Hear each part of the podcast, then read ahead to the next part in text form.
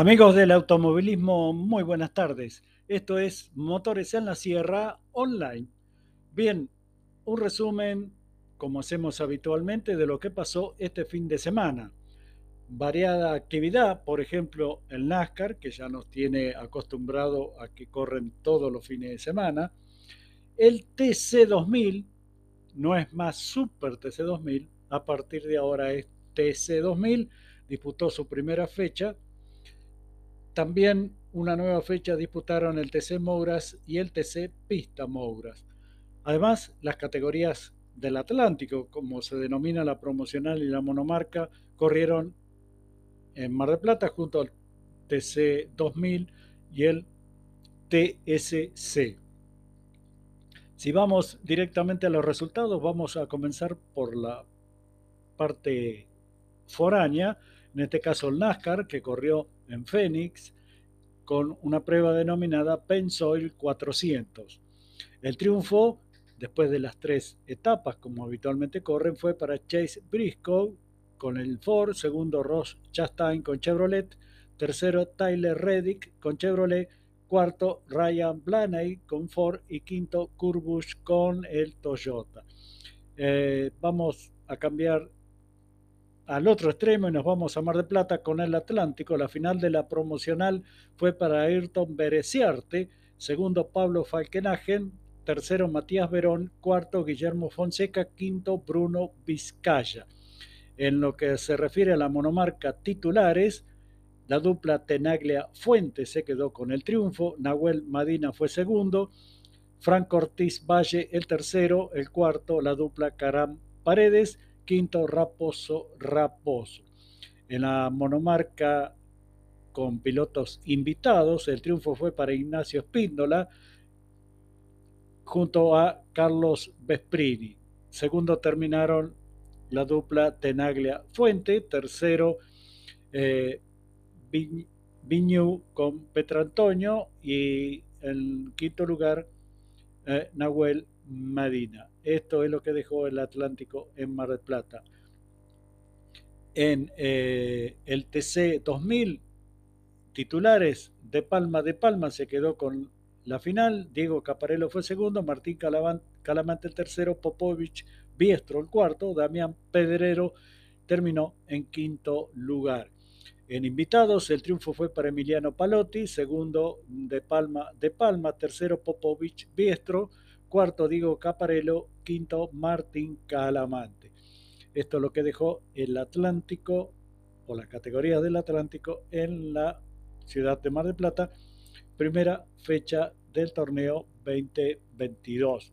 Pasamos ahora a las actividades nacionales.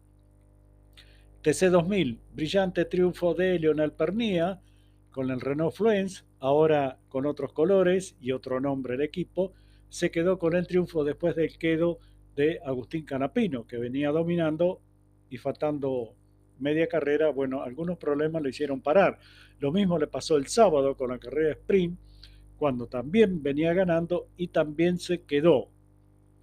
A propósito del sábado, Bernardo Javer fue eh, excluido de la competencia porque no dio el parámetro del combustible o la medición del combustible del auto de Javer no coincidía con los parámetros eh, que son eh, testigo o base de la reglamentación de la carrera. Esto generó algunas conversaciones, algunas suspicacias, algunos comentarios, porque mm, decían que el auto canapino también estaba igual que el de Javer y por eso prefirieron pararlo antes. Eso es lo que circuló en las redes, o las redes son muy eh, opinólogos, pero bueno, mm, siempre el santo desconfía.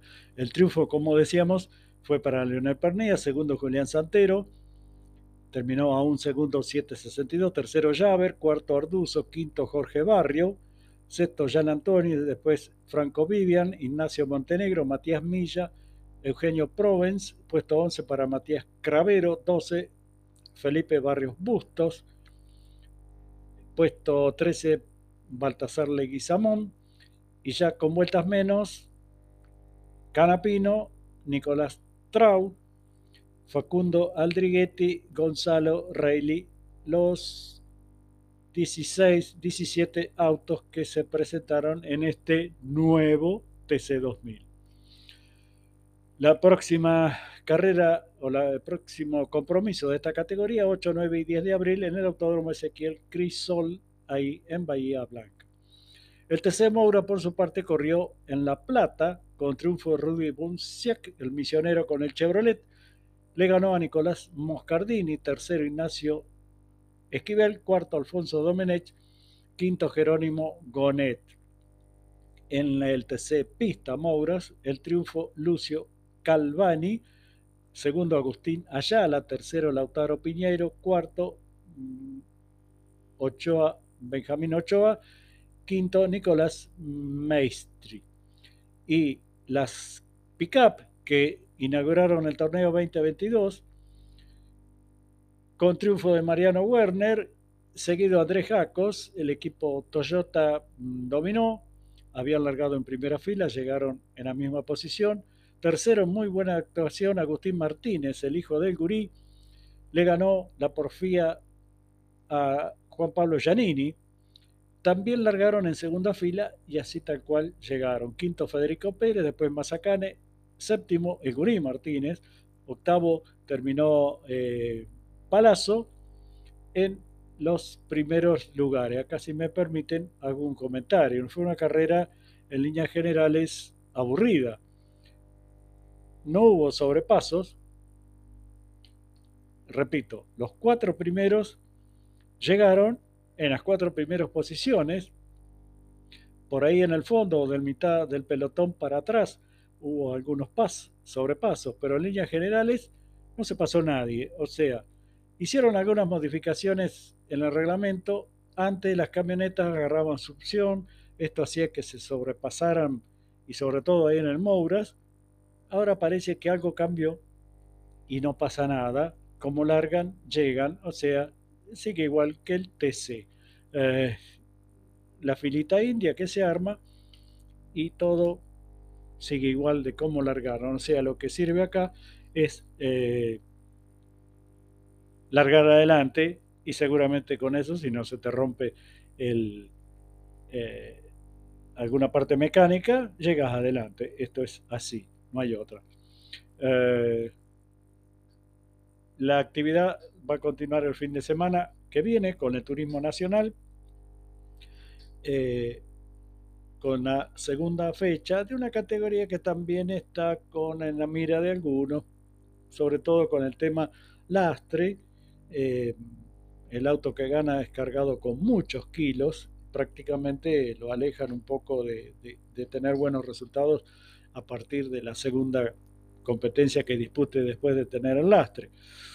Pero bueno, si nos vamos un poco al zonal y en este caso la Fórmula 5 del Sudeste, la Fórmula 5 del Sudeste tiene pactado eh, correr el 3 de abril en Tres Arroyos, en el segundo Taraborelli, junto a PPS.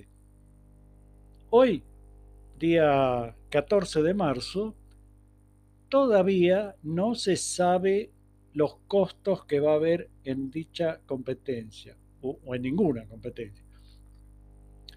Eh, se sigue cobrando el canon, los clubes siguen cobrando un canon que teóricamente y entre comillas, eh, cuando comenzó la pandemia y no se permitió el ingreso público a los circuitos, los clubes dijeron tenemos que cobrar algo para solventar los gastos. Ahí se comenzó con este famoso canon. Ahora hay público y se sigue cobrando canon, no solo ahora. La última carrera del año pasado de APPS y la Fórmula 5 en el circuito La Bota de Olavarría se cobró 4 mil pesos de canon y el circuito estaba rodeado de público. En ese mismo circuito, da la casualidad, APPS disputó su primera fecha, le cobraron 7 mil pesos de canon. Y según información recibida, todos los clubes que integran la Federación 3 del Sudeste, y supongo que las otras federaciones también, decidieron cobrar 7 mil pesos de canon.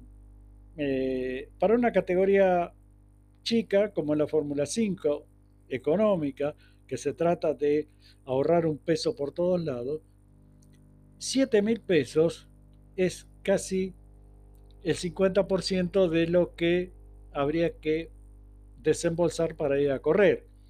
O sea, en lugar de gastar, así números redondos, 14 mil pesos, va a estar gastando 21 por ese famoso canon. Eh, la federación informó que el miércoles iba a haber alguna reunión, sobre todo con APPS y con APSE, porque APPS dijo en una reunión a la que asistí que no iba a pagar ningún canon. El fin de semana que corrieron en la bota lo pagaron, así que no se entiende. Eh, pero es lo que hay y hasta el próximo miércoles aparentemente va a haber otra nueva reunión y se va a definir. De palabra se prometió que la Fórmula 5 no iba a pagar ese canon. Recordemos que los autos son muy livianos y no van a romper un circuito ni de casualidad, ni aunque giren en llanta. Eh, entonces no produce ningún tipo de gasto para el circuito. Eh, por eso prometieron analizar el tema del canon para la Fórmula 5. Pero, de repito, de palabra, hasta ahora nada firme. Eh, en estos, después del miércoles, seguramente estaremos informando eh, qué es lo que se viene, qué es lo que va a pasar. sobre todo, repito, estando a casi 15 días de una carrera y no se sabe o los pilotos no saben cuánto tienen que desembolsar para ir a correr. Esperemos que alguno piense las cosas, algún dirigente sobre todo, ¿no? Piense las cosas y de una vez por todas tiren un poco para el lado de los pilotos, ¿no? O de las categorías, que sería muy importante. Eh, por ahora lo dejamos acá. Gracias por su atención. En cualquier momento seguiremos subiendo algún audio y como siempre, no se olviden, Motores en la Sierra siempre informa más y de manera distinta.